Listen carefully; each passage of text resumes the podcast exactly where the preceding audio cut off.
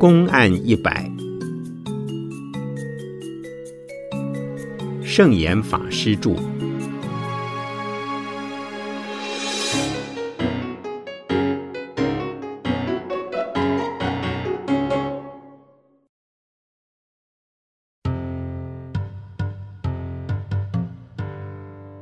说似一物即不中。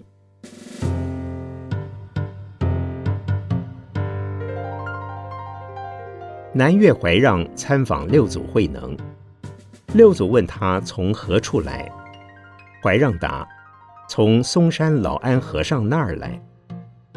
六祖又问：什么物？怎么来？怀让不知如何回答，经过八年才有所醒悟。对六祖说：“我想通了。”六祖问：“怎么样？”怀让答：“说似一物即不中。”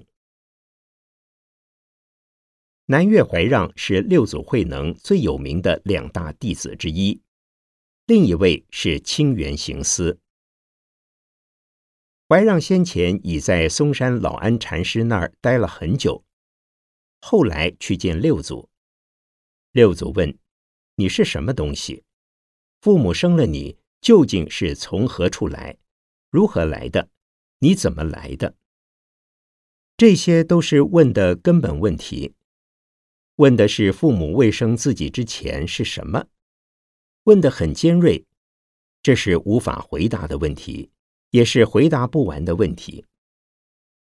依照常理，只要回说：“我的名字叫怀让。”是从嵩山的老安禅师那边来就行了。可是他知道这不是六祖所要的答案，他当时说不出个所以然来，直到过了八年，终于开悟了，才得到了答案。那是不必说也说不清的，如人饮水，冷暖自知，只有体验，无法言说的实证境界。说似一物即不重的意思是自内证的经验，自由自在、空旷明净，一物也无，却又万象宛然。不论如何说明、如何描述、如何形容，都不能和盘托出。说自己是什么或不是什么都是错的，因为样样不是，也样样是。说自己如何来，或不曾如何来，从何处来，或不从何处来，也是错的。因为自己的本性和一切诸佛、一切众生的本性不仅相通，根本相同，还有什么来去问题？尚未开悟的人，有一尊佛在内心深处睡觉，所以不知自己是什么，也不知何处来。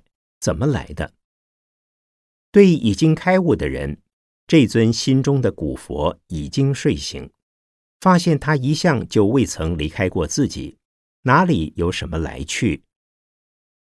不过未悟之前与开悟之后，对他的体验完全不同，还能给他什么名称吗？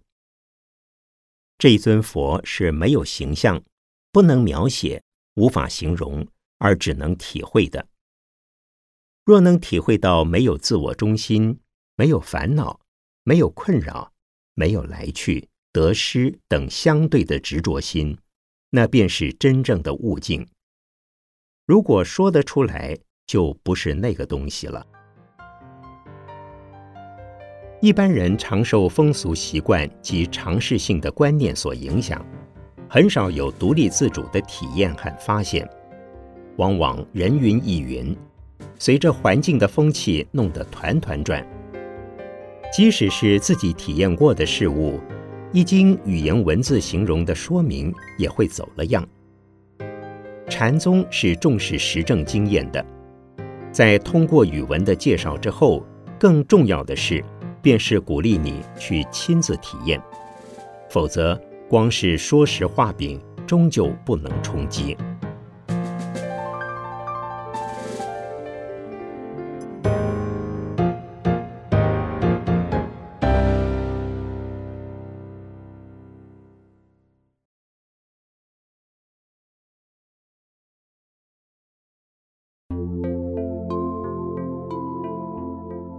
悬崖撒手。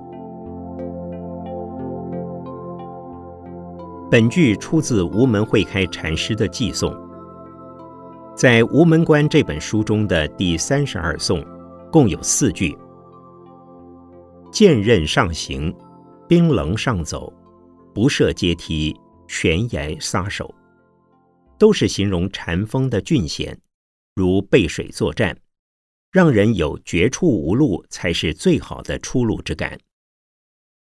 那是由于一位外教的大修行人来向佛陀问教，题目是“不问有言，不问无言”。释迦如来未出一言，只是具作而作。那位外教的大修行人便称赞佛陀：“世尊大慈大悲，开我迷云。”世尊也赞他：“如是良马，见边影而行。”意思是不用语言，但有暗示，他就开悟了。无门禅师对于这则公案的颂赞，是说外教的大修行人给予佛陀之间的问答方式都出乎常情常态，一者问得奇特，一者表现得孤峻。这种手法便是禅宗机锋的最佳例子。若要顿悟禅法，必须放下一切。禅师协助弟子开悟，一定是用直截了当的顿悟法门。这就是教你在不设阶梯、悬崖撒手的当下，能够顿断我执，顿见佛性。以一般人的想法，如果身处悬崖峭壁之巅，既无立足点，又得放开着手处。必然坠落崖角，粉身碎骨，死路一条。但作为一个禅修者，必定要有大死一番的决心，有置之死地而后生的心理准备，才能把心中所有的老习惯、旧观念破除，才能展现出无我的大智慧来。但是，类似的顿悟法门，绝非人人都能窥得见的。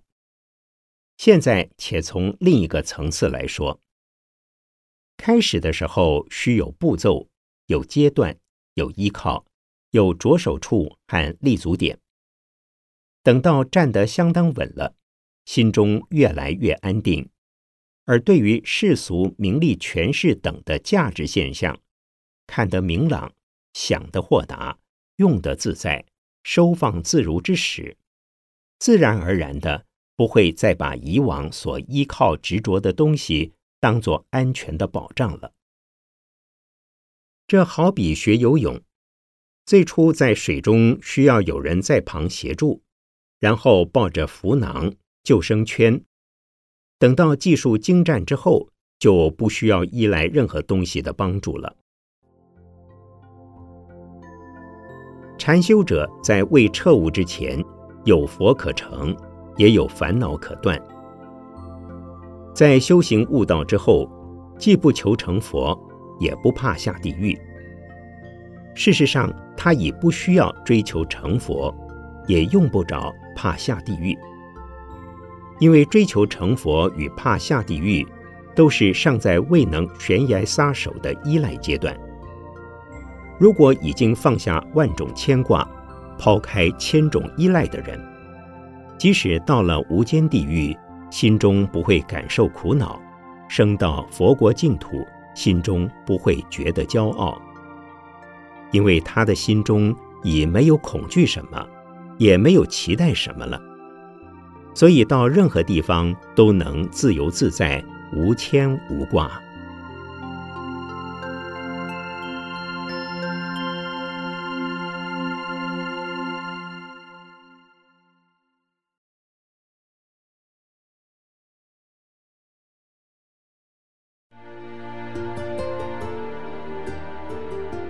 使得十二时，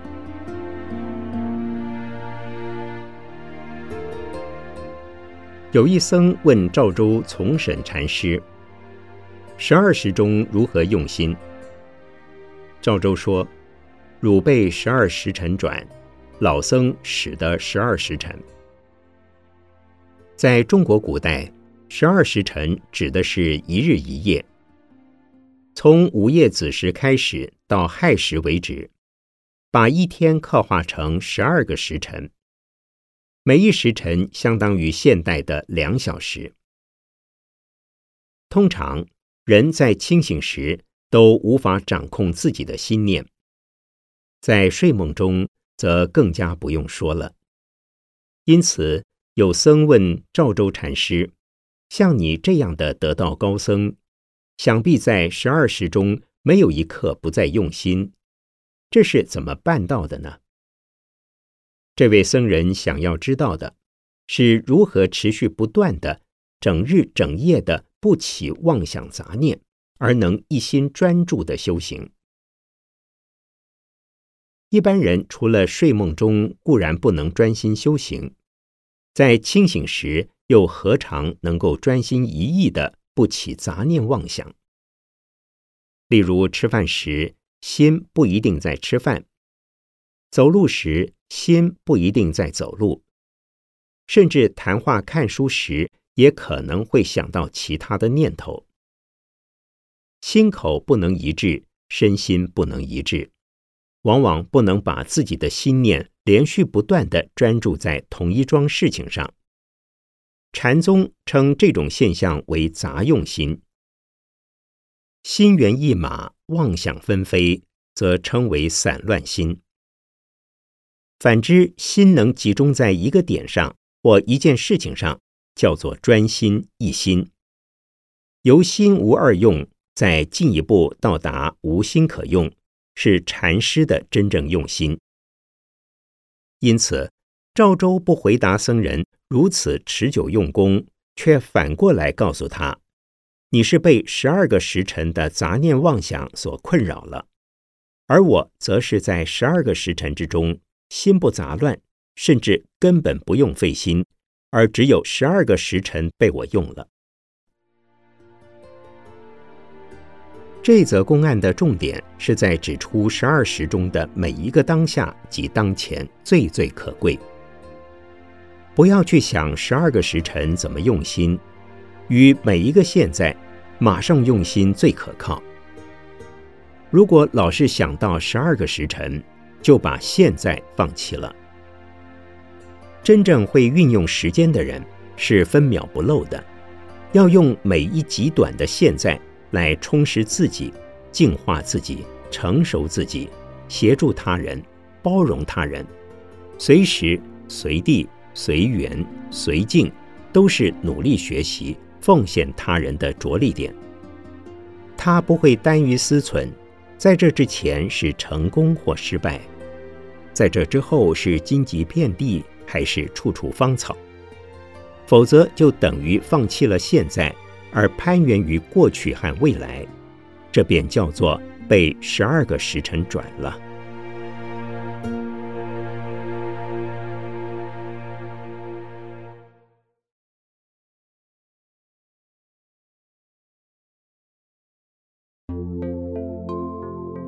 昼夜一百八，韩文公访大颠宝通禅师，问。和尚年纪多大？大颠提起属猪说：“懂吗？”韩文公表示不懂。大颠说：“昼夜一百八。”韩文公仍不明白。次日再来，欲首座，把昨天的问题向首座请教。首座叩齿三下。韩文公见到大颠之后，再问一次。大颠亦叩齿三下。韩文公说：“原来佛法无两般。”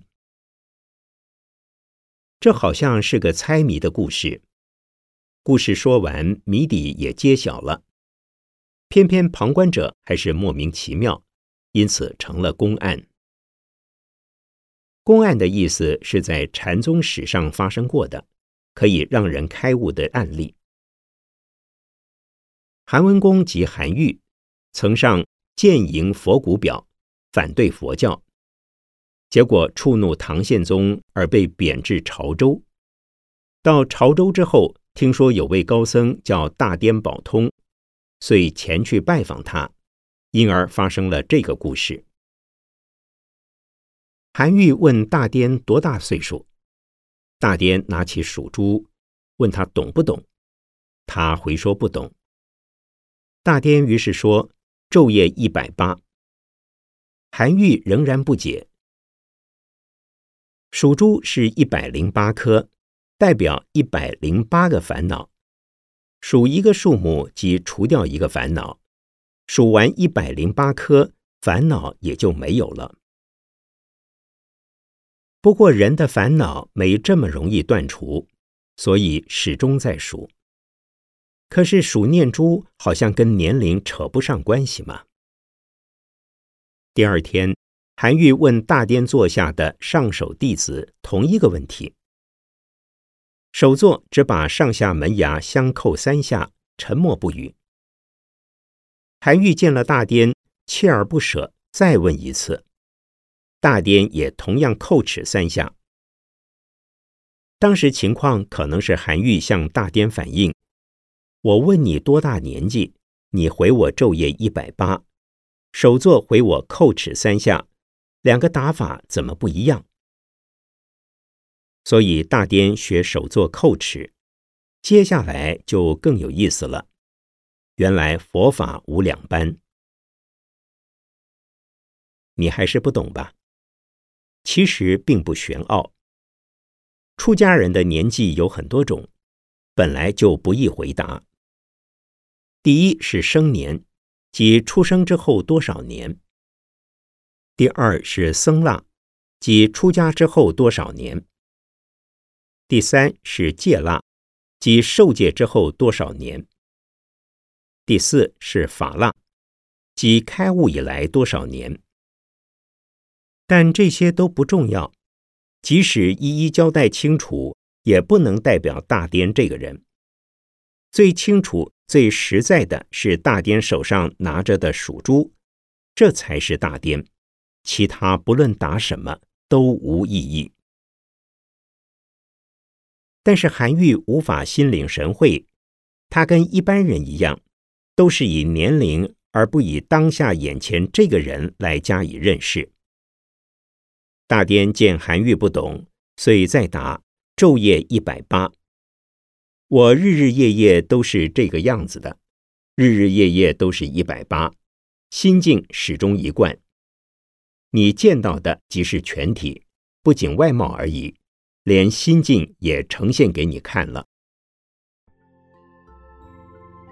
韩愈更迷糊了，第二天再问首座，首座无从回答，也不需回答，遂以叩齿三下代表全部的答案。其意与大颠相同，可能他当时手中没有念珠，所以叩齿给他看。当大颠也叩齿三下，韩愈终于明白了，原来佛法无两般，当下就是这样，不要再计较、揣摩、想象了。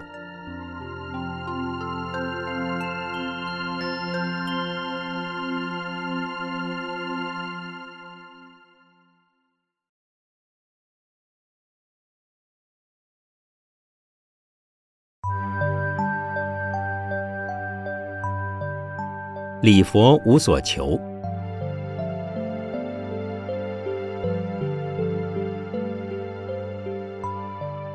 黄檗希运在佛殿上礼佛，唐玄宗当时在寺中做沙弥，见此而问黄檗：“不着佛求，不着法求，不着众求，长老礼拜为何所求？”黄檗说：“不着佛求，不着法求。”不着僧求，常理如是事。沙弥说：“用礼何为？”黄渤打他一掌。沙弥抗议说：“你好粗鲁！”黄渤一边回说：“这是什么地方？岂容你在此说粗说细？”一边又打沙弥一掌。沙弥只好走开。复求法者，不着佛求，不着法求，不着众求。这几句话是出于《维摩诘经》的不思议品。唐玄宗当时在黄檗禅师那儿当沙弥，他一定是看过维摩诘经了，而且菩提达摩的二入四行的第三行，名为无所求。一般人礼拜总是为了祈求什么？他乍见长老拜佛，信口就问：“经中说不求三宝变为佛法，那你老人家礼佛是求什么？”黄渤回答他：“经中的确是这么说的，但我是佛教徒，还是要经常这么拜呀。”沙弥觉得很奇怪，既然无所求，为什么要拜？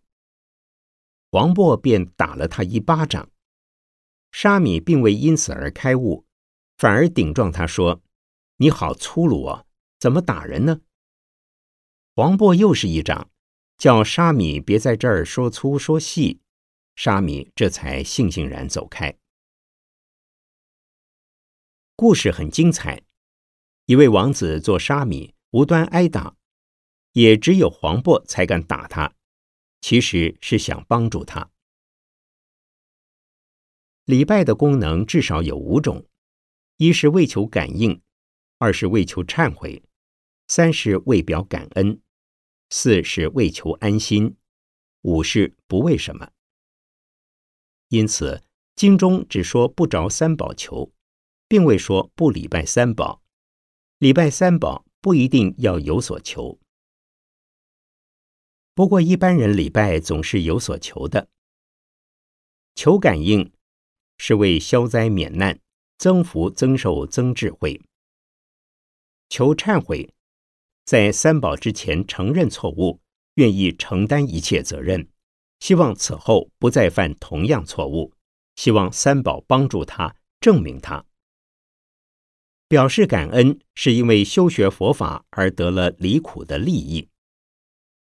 求安心是为了用礼拜的方法来使心能安定、平静、统一，得禅定、开智慧。无所求礼拜就像黄渤一样，他已经开悟，已经无所祈求。他不是为了求什么而拜，只是做一天和尚就该撞一天钟，做一个佛教徒就该每天要拜佛。当时的唐玄宗无法了解黄渤的境界，所以挨了两巴掌，尚不知道被打的原因是什么。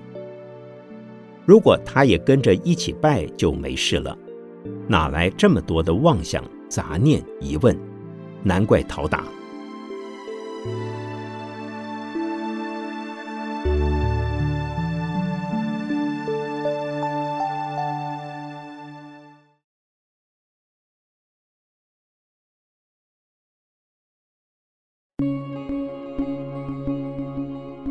空手把锄头。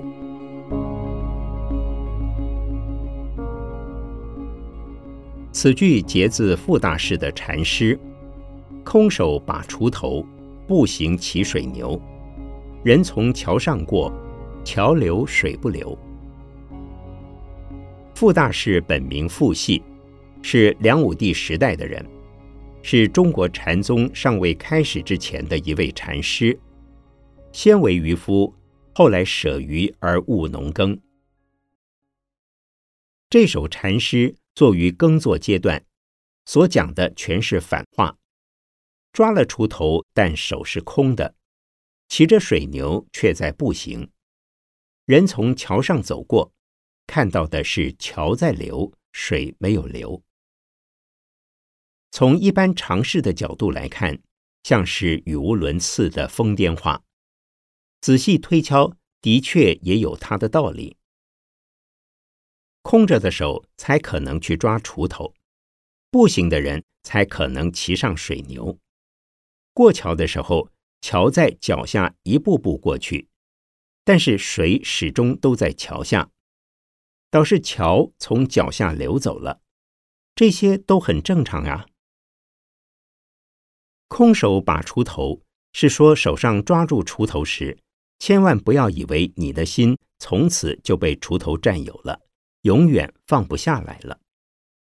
抓了锄头时的手依然要自自在在，好像没有锄头一样。举个例子说，你有一栋房子，一辆车子，可不要以为房子、车子永远是你的，他们只是暂时属于你的。其实，连自己的身体都不是自己的，何况是身外之物。有房子、汽车时，当然方便有用，不过心中不宜执着，不用老在担心房子失火、车子被偷。当然，房子的火险还是要保，车子丢了还是要找，但不要因为有房有车而弄得牵肠挂肚、六神不安。步行骑水牛，是说骑着水牛时。不要执着于非得有水牛让你骑不可，有牛可骑当然好，可是不要贪恋着水牛的方便，你还是随时可以步行。有没有水牛骑都可以，骑水牛和步行的心态要完全一样。有水牛就骑水牛，没水牛骑就用步行。人从桥上过，桥流水不流。这是另外一个境界了。有些人行色匆匆，今天到东，明天到西，下周往北，再一周又向南行，周而复始的跑来跑去，来来回回，人是一天天老了，环境倒似乎未变。其实先后来到同一个地方，时间不一样了，景色自然有所差别。环境经常在变，就好比桥一直在流。为什么说水不流呢？每次看到桥下都有水，所以未曾流掉。流动的状态与事实永远不变，就像是说一切现象都是无常，无常的事实永远不变。所以说水没有在流也是事实。一言之。是水流的现象没有流走。空手把锄头，步行骑水牛，是有等于无，无等于有，有无不二。人从桥上过，桥流水不流，是动等于静，静等于动，动静不二。这告诉我们，不要把常识世界当成不变的事实。否则徒增痛苦烦恼。如果能对世界做如此的看法，心胸自然开朗。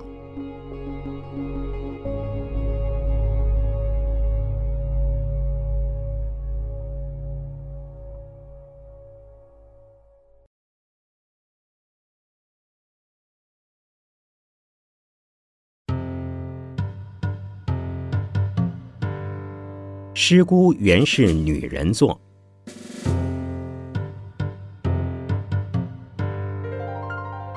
智通禅师向归宗智常学法，一天夜里突然大叫：“我大悟了！”第二天归宗上堂，问智通昨晚悟出了什么道理。智通说：“师姑原来是女人做的。”佛教的出家女性名为比丘尼，俗称为尼姑，尊称为师姑。台湾很少用这个名词。中国大陆的内地也有尊称比丘尼为师太的。智通是归宗的弟子，归宗则是马祖的弟子。有天晚上，智通突然大叫：“我开悟了！”归宗耳闻，第二天进入法堂说法时，问智通悟到了什么。智通说：“我悟到师姑原来是女人做的。”这句话一般人听了，大概觉得很无聊。尼姑当然是女人做的，这有什么可恶的？但若明白智通当时的背景情况，就会予以肯定。因为说出这句话，费经长时间的修行之后，而突然心地爆出智慧的光明，是不可得的。尚未开悟的修行人，总希望开悟成佛得解脱。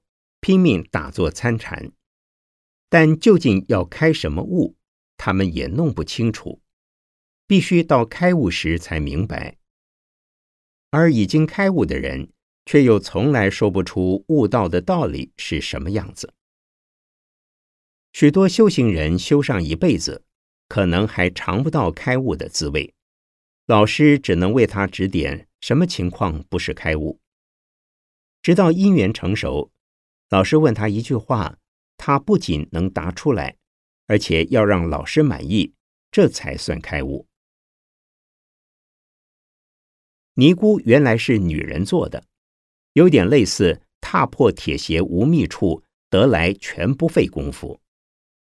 他所追求的东西，天天看到，处处看到，时时看到，是生活中熟的不能再熟的人事物，但未开悟前不知道，心中一直憋着，一直追问开悟是什么，如何开悟。最后遇到某个人，看到某桩事，听到某个声音，心中突然光明一闪，于是开悟了。智通当时正好看到尼姑经过，或者闪过一个跟尼姑有关的念头，遂脱口而出：“原来尼姑是女人做的。”也曾有一位追求开悟的修行人，某天鼻子撞到门框，痛的举手去摸，此时他心中徒有所悟，于是顺口说出：“原来鼻孔是朝下长的。”也有人看到桃花开而开悟，并非鼻孔朝下即桃花开这样东西，这件事使他开悟，而是当时他接触到的事物，使他心中产生强烈的反应，霎时之间把执着全部放下。此时正巧是撞痛鼻子或看到桃花开，于是一个念头倏然蹦出，遂成为开悟的关键。这种经验不限于参禅的人才有。有时我们思考一件事情，怎么想也想不出个所以然来，索性放弃，准备睡觉。这时反倒想出来了。原先脑筋绷得太紧，一旦放松之后，问题豁然贯通。向前一步，千丈悬崖没路走；退转一步，海阔天空处处通。其实，如果功夫成熟，退转一步都是活路可以开悟；向前一步，悬崖杀手也可以开悟。